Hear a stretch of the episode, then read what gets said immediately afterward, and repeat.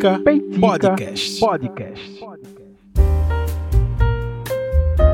E aí, gente, estamos de volta começando mais um episódio do Peitica, deste podcast que vai ao ar toda sexta-feira, produzido aqui no interior de Pernambuco, para o Brasil e para o mundo inteiro. Um grande abraço para você que acompanha o Peitica durante esta quarta temporada. Sim, esta é a quarta temporada deste, deste podcast que existe desde de 2019. Muito prazer chegando até vocês. Desde a, a, a terceira temporada, que foi a temporada do, de 2021, ela que marcou a volta definitiva assim do Peitica, né? Porque eu, eu, tinha feito as duas primeiras temporadas, enfim, não tinha, não tinha tanto é, afinco assim, né, para produzir, sempre furava, é, eu não tinha tanta sequência, mas a partir da terceira temporada, que foi em 2021, esse podcast voltou completamente transformado. Achei um formato bacana, pessoas abraçaram a ideia e é para estas pessoas que eu mando este abraço agora. As pessoas que estão no grupo secreto do Peitica, lá no WhatsApp, se você quer participar do grupo secreto do Peitica, me manda um oi aí nas redes sociais que vou ter o maior prazer de te receber. Lá.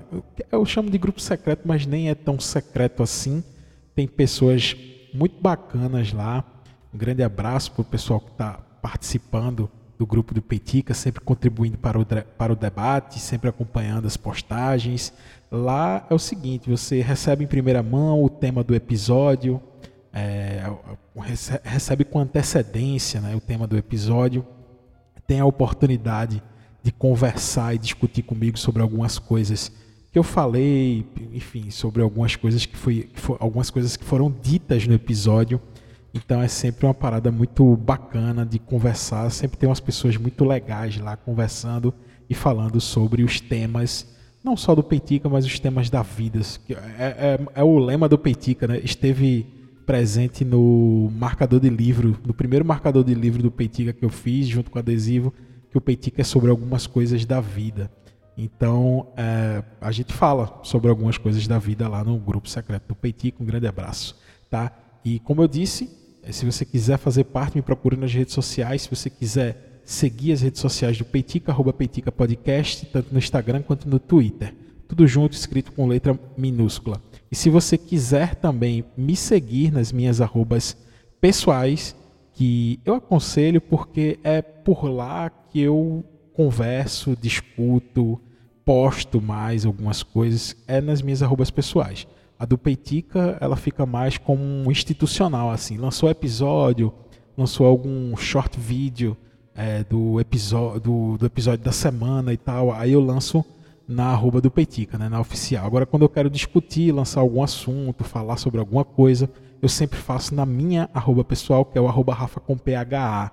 Tudo junto, R-A-P-H-A com PHA. Então é Rafa com PHA, tudo junto, tudo escrito junto, minúsculo. Você também vai me encontrar no Instagram e no Twitter, é só me procurar lá, beleza? A semana eh, foi polêmica, assim, foi cheia Inclusive, este é um assunto que eu guardei, não que eu guardei de propósito, porque é, tiveram outros, outros temas mais urgentes, talvez, mas este que a gente vai conversar agora, é, eu julgo ser de extrema urgência. Ele recebeu muito destaque da, da mídia nacional uh, no início da semana, porque eu acredito que foi publicada, cadê? Dia 17. Isso, foi no editorial de domingo é, do jornal o Globo. Então foi é, logo no início dessa semana, né? Esse programa está sendo lançado no dia 22 de abril, pós-feriado. Espero que tenha sido tudo bem aí no seu feriado. É, segunda semana seguida com feriado, que bom, né? Que maravilha mas esse esse tema ele foi reaberto. Ele foi ele obteve um destaque muito grande justamente no dia 17 né que foi o domingo uh, pré semana do lançamento deste episódio. Então se você está ouvindo esse episódio depois é por esse motivo que eu estou tocando nesse assunto. Uh, Miriam Leitão, né, uma jornalista da Globo, ela é uma economista famosa, né, ela trabalha bastante tempo na Globo e há umas semanas atrás, né, Miriam Leitão ela sofreu um ataque é, gratuito do filho do presidente, porque ela durante o abril, né? Foi primeiro de abril que foi deflagrado o golpe militar, né, foi primeiro de abril de 1964, né, a ditadura militar, a instauração do regime militar aqui no Brasil. Então, é, algumas pessoas ainda, ainda seguem com este com esta imbecilidade de comemorar a, a, o regime, a revolução, seja lá da maneira como eles chamam, mas a gente precisa chamar pelo nome correto, que é ditadura militar, golpe militar, golpe de Estado. Né? Então, algumas pessoas teimam em tentar ressignificar um tema que diversos historiadores, assim como eu sou historiador, se debruçam sobre tal e algumas pessoas, é, por influência é, claramente política, tentam manipular os fatos e tentam criar narrativas paralelas a este que foi um período dos mais é, sombrios da história brasileira. Então, é, Miriam Leitão, ela é, fez declarações, como sempre, porque ela, ela foi torturada durante a ditadura militar. Ela é, foi, enfim, ela foi, ela estava grávida, inclusive, quando foi torturada. E segundo os relatos, né, tristes relatos dela que passou por isso, é, ela foi colocada dentro de uma cela com uma cobra depois de um, um, o dia inteiro sendo torturada. Os militares, de maneira sádica, colocaram uma cobra viva dentro da cela que ela estava presa para que ela não conseguisse relaxar e dormir, porque se ela dormisse, é, é, poderia ser que a cobra fosse lá e picasse ela, enfim, ela estava grávida. Então, o filho do presidente, ele numa, numa declaração no Twitter em resposta às declarações de Miriam Leitão, ele foi lá e disse que tinha pena da cobra e tal. Assim, uma declaração de um moleque imbecil e este moleque, ele é deputado federal, assim. Então, não é, não é um imbecil falando de casa, não é um menino escrevendo no Twitter, é um deputado federal. É, e tomara que ele sofra, ah, seja lá o que for, por conta desse tipo de declaração, que ele inclusive está acostumado a, a, dar, né? Enfim, a gente muitas vezes normaliza uma série de coisas e a gente não pode cair nessa, nessa. A gente não pode desistir de se indignar com isso. Só que aí, Miriam Leitão, ela, neste dia 17 de abril, né, depois dessas declarações do filho do presidente, do Eduardo Bolsonaro, ela divulga alguns áudios né, obtidos pelo historiador Carlos Fico, que, salvo engano, ele é da USP. Deixa eu só confirmar essa informação. Ele é um historiador importantíssimo, assim, e segundo ele, ele é, o, o historiador Carlos Fico, ele obteve acesso a mais de 10 mil horas de gravação do, de sessões do STM. E para vocês eu explico o que é o STM. O STM, o STM é o Superior Tribunal Militar. Tá? Eu peguei uma pequena frase aqui só para explicar o que é, para a gente não ficar solto, para a gente poder contextualizar o conteúdo destes áudios. O Superior Tribunal Militar é o órgão máximo da Justiça Militar que tem por responsabilidade processar e julgar os crimes militares previstos no Código Penal Militar Brasileiro.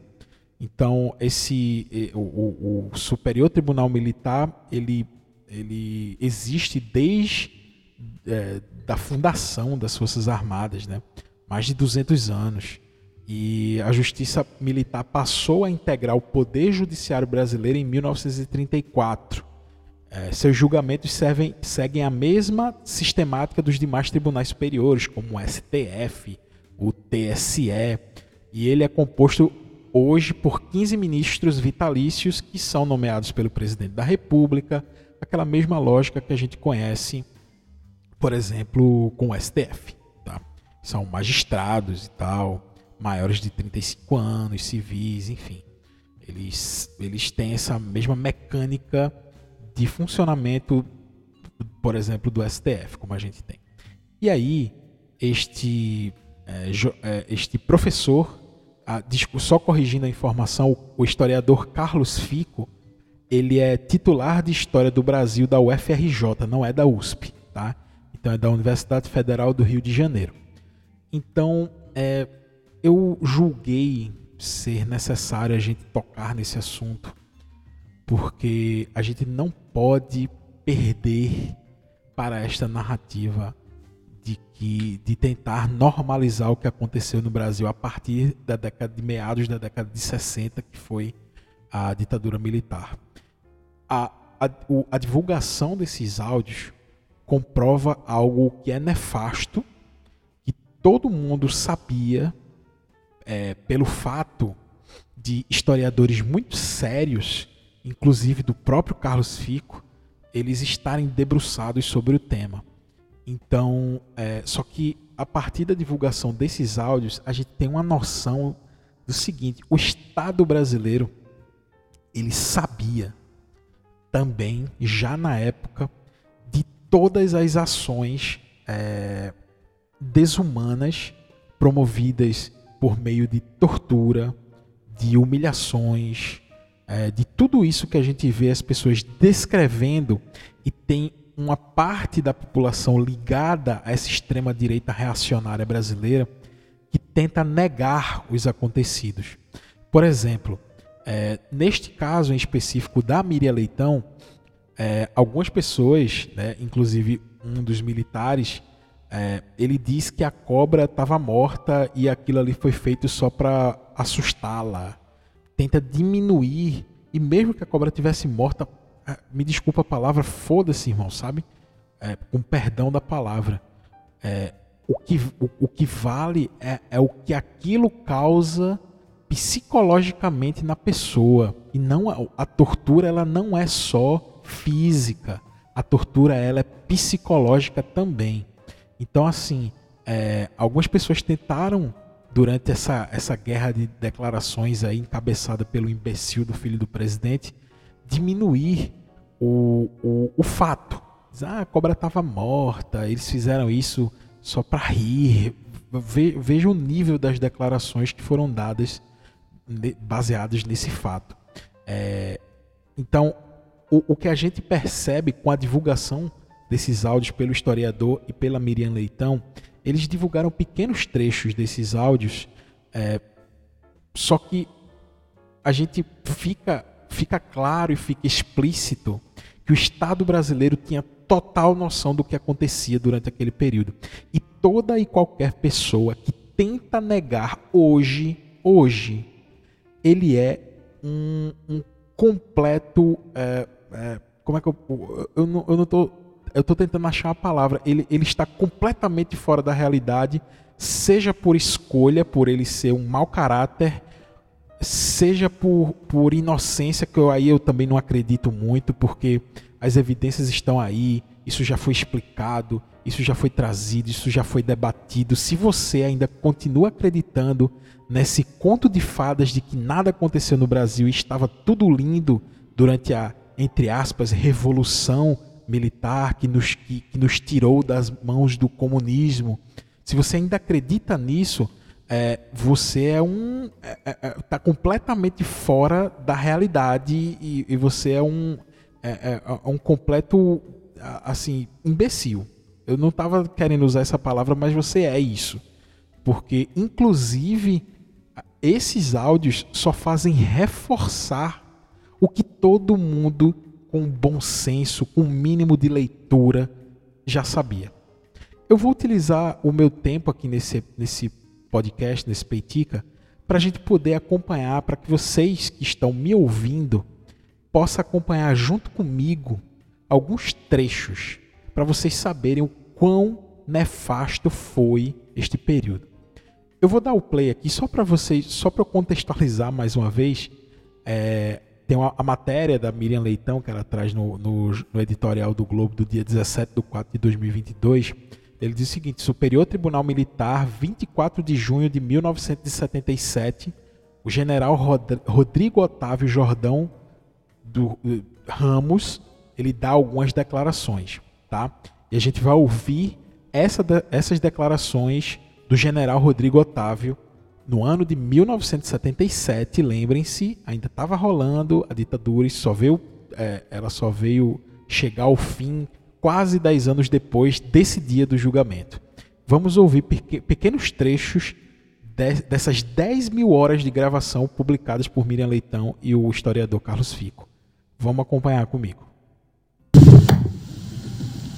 Fato mais grave talvez suscita o exame da presente apelação, quando alguns réus trazem aos autos acusações referentes a torturas e sevícias das mais requintadas, inclusive provocando que uma das acusadas, Nádia Lúcia do Nascimento, abortasse após sofrer castigos físicos no Código Dói.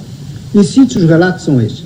José Roberto Monteiro, Folha 419, que tem uma única declaração a fazer com pesar, no sentido de deixar claro perante este Conselho que aqui negou muitas de suas afirmativas feitas durante a fase inicial, porque naquela ocasião fora torturado, o mesmo ocorrendo com sua mulher, a qual inclusive sofreu um aborto no próprio Código Dói, em virtude de choques elétricos em seu aparelho genital.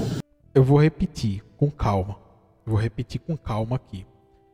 É, ele diz o seguinte, tá? Deixa eu só achar aqui porque eu tenho também a, a transcrição da, das declarações do general Rodrigo Otávio nesse ano de 1977, ele diz o seguinte: Nádia Lúcia do Nascimento, ela sofreu um aborto dentro das imediações do CODIDOI, que era o, um dos principais órgãos de repressão tá, do Estado brasileiro nas mãos dos militares, o CODIDOI, ou o DOI-COD, né, como ficou conhecido.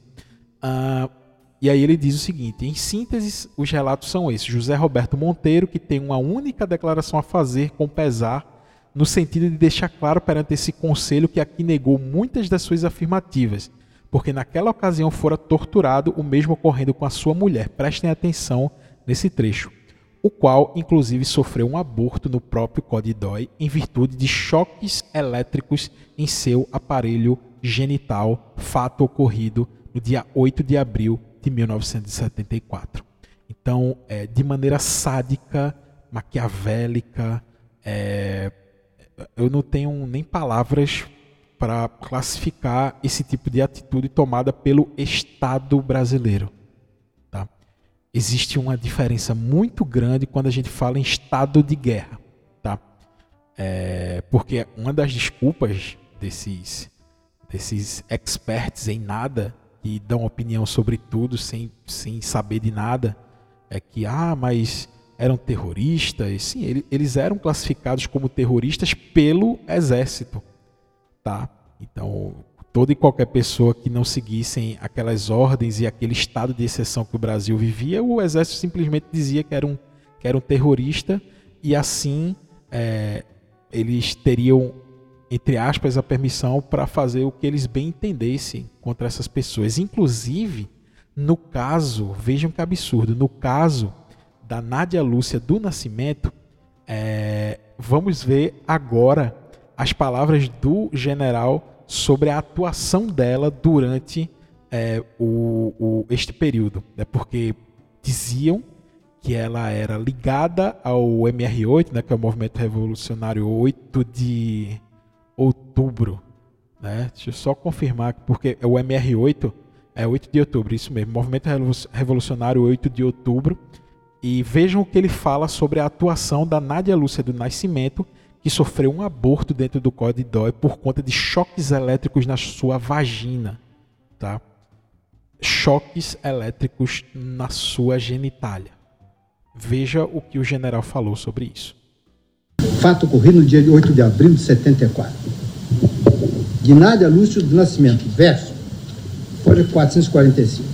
Na verdade, em verdade, não participou de qualquer ação delituosa e nem mesmo estava ligado ao, ao MROI. Olha aí, na verdade, Nádia Lúcia do Nascimento, vejam as palavras, vejam quão duro é falar isso.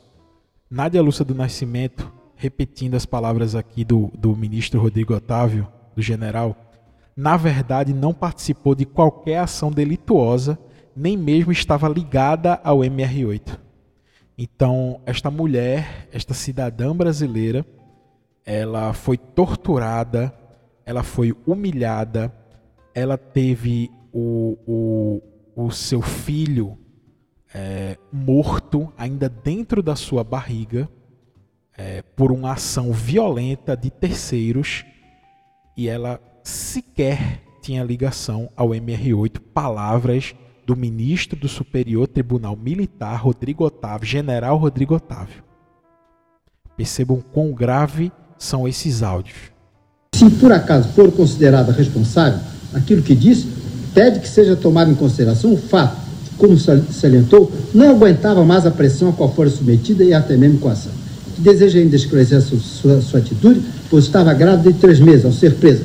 Tinha receio de perder o filho, o que, viu, e, e, e, o que veio acontecer dia 7 de abril nas dependências da UBA. Então, é, ela, ela declara, né, e, o, e o, o general é, chancela, né, através dessas declarações dele, que toda e qualquer é, confissão de culpa feita pela própria é, Nádia Maria do Nascimento, ela foi feita porque Nádia Lúcia do Nascimento, desculpa, ela foi feita porque ela já não aguentava mais é, tanta tortura e tanta pressão psicológica é, por conta de dias sendo torturada e ela tinha medo de perder o, o filho, ela estava grávida de três meses. Então, por esse fato dela não aguentar mais psicologicamente, fisicamente e pelo medo de abortar o filho que ela sabia que estava grávida, ela foi lá e confessou algo que não fez para que aquelas sessões de tortura cessassem, tá? Então, é declarado aqui pelo ministro que toda, toda essa confissão ela não é válida porque ela foi obtida por meios é, que ferem o direito, os direitos humanos, né, por conta da tortura realizada é, e, por, e por conta disso ela teve essa confissão que na verdade é, ela só fez por conta dessa pressão e por conta dessa violência contra ela. Então é, fica muito claro que o Estado brasileiro sabia o que acontecia nas dependências obscuras desses aparelhos governamentais de repressão à população brasileira tá? E Nádia Lúcia sequer ela era ligada ao MR8. Então essas pessoas, tá, que hoje tem esse discurso pró-vida, ah, porque as pessoas estão abortando, é, as mulheres não têm esse direito de abortar, é, sabe? É, é, ah, o, o, o feto. São essas mesmas pessoas que defendem esse tipo de ação durante a ditadura militar, que não só com Nádia Lúcia, Miriam Leitão também foi torturada enquanto estava grávida. Essas pessoas que é, são, é, parece, parece algo, parece um roteiro de filme ruim, né? As pessoas hoje dizendo que são pró-vida e tal, e, e quando voltam um pouquinho no passado, elas mantêm um apoio a um governo, é, a, uma, a uma ditadura militar que fazia exatamente o que elas dizem que não é para fazer hoje. É, soldados na, nessas celas obscuras, escuras e frias, eles torturavam mulheres, inclusive grávidas, e, e promoveram abortos nessas mulheres. E eles ainda continuam defendendo, continuam negando, mesmo com áudios como esse, mesmo com historiadores sérios debruçados sobre o tema, dizendo tudo o que aconteceu e essas pessoas fazem questão de negar isso, porque para eles a vida é, uma, é, é seletiva, né? o, o, crime ele é seletivo, o bandido é seletivo, né? É o, é o, se for este bandido, sim, a gente condena. Se for esse aqui, não. Dá um induto presidencial, né? Ah, se for este feto aqui, a gente defende, mas se for este outro feto aqui, não. É, vamos fingir que nada aconteceu. Tá? Então, assim, é, a seletividade é, dessas pessoas, ela me impressiona. Ela realmente me impressiona. Então, é, toda vez eu, e não é a primeira vez que eu falo isso no Peitica, toda vez que alguém chegar com esse papo junto de você de, de negação é, de fatos ocorridos durante a ditadura militar, minimizar seja lá o que for, para tentar defender também seja lá o que for, não dê atenção a essa pessoa, não discuta com essa pessoa. Essa pessoa ela, ela merece só uma coisa, o desprezo. Se afaste, não discuta, não converse com essa pessoa sobre isso, porque é, esse pensamento ele é espalhado, ele é proliferado de propósito para corroborar narrativas que têm um único objetivo de fortalecer é, determinado lado político, tá? É, tem um áudio comprovando isso. Só que se você pegar esse áudio e mostrar para essas pessoas que querem acreditar no inverso, elas vão dizer, elas vão arrumar uma desculpa, seja ela qual for, sabe assim, para para minimizar, enfim, para dizer que não foi bem isso. É, tô muito, não adianta entregar argumentos da, da, da nossa realidade para alguém que vive numa realidade paralela, que se informa por WhatsApp, que, que enfim, né, que acredita né, em palavras ditas por essas pessoas é, que tentam criar essa narrativa da negação de tudo isso que a gente está vendo e ouvindo aqui agora nesse episódio do Peitica, tá? Pra, deixa eu ver se dá, dá para terminar de ouvir aqui o áudio do, desse general. De Lícia Lúcia Duarte da Silveira. Os 462 versos que deseja, desejava ainda acrescentar, quando esteve presa na UPAN, foi torturada, apesar de grada, física e psicologicamente, tendo inclusive que presenciar as torturas infligidas ao Bino Vacara, seu marido, razão porque se viu obrigada a assinar todo o interrogatório sem reagir. Norma Sapereira diz que foi sevenciada no DOI durante um mês, além de ter recebido ameaça de morte por parte de policiais. Flora Neitz Pavanelli. Aí ele vai citando diversas mulheres a primeira lá que ele citou, da Alicia Lúcia, torturada é, na frente do seu marido, ela se viu obrigada a assinar o, o ato, né, a, a, as suas declarações lá, porque ela não aguentava mais ser torturada na frente do marido. É, e aí ele vai citando, veja, mulheres, só nome de mulheres aqui. Veja o quão covardes são esses homens é, por trás das suas fardas. Veja a covardia. Veja a, a, a, o quão nefasto foi o Estado brasileiro durante esse período. Que sofreu maus tratos físicos, testemunha, hein? tomando choques com palmatória e também com ação moral, ouvindo palavrões ocorreu no DOI. Que Lúcio de Nascimento também recebeu maus, tratos quando esteve preso. Que foi constatado pela depoente. Os ambos estavam presos na mesma cela Acredita depoente que na, na, que na época Nádia estava grávida.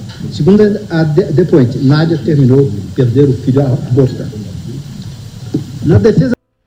Bem, é isso, gente. Assim, é, é impressionante, é triste que a gente ainda precisa, que a gente ainda precise falar sobre esses fatos tendo que lidar com pessoas que negam. Apesar de todas as evidências, apesar de todas as declarações, veja, isso que eu acabei de tocar aqui não foi um áudio de um revolucionário, não, não foi um áudio de nenhum comunista, não foi o áudio de nenhum grupo é, terrorista, como eles gostam de chamar. Não foi nada disso, foi um áudio de um ministro do Superior Tribunal Militar, um general que estava no poder, tá? E o Brasil era isso, e o Brasil ainda é isso. E tomara que num futuro bem próximo a gente deixe de ser isso. Que a gente não precise nunca mais defender o óbvio.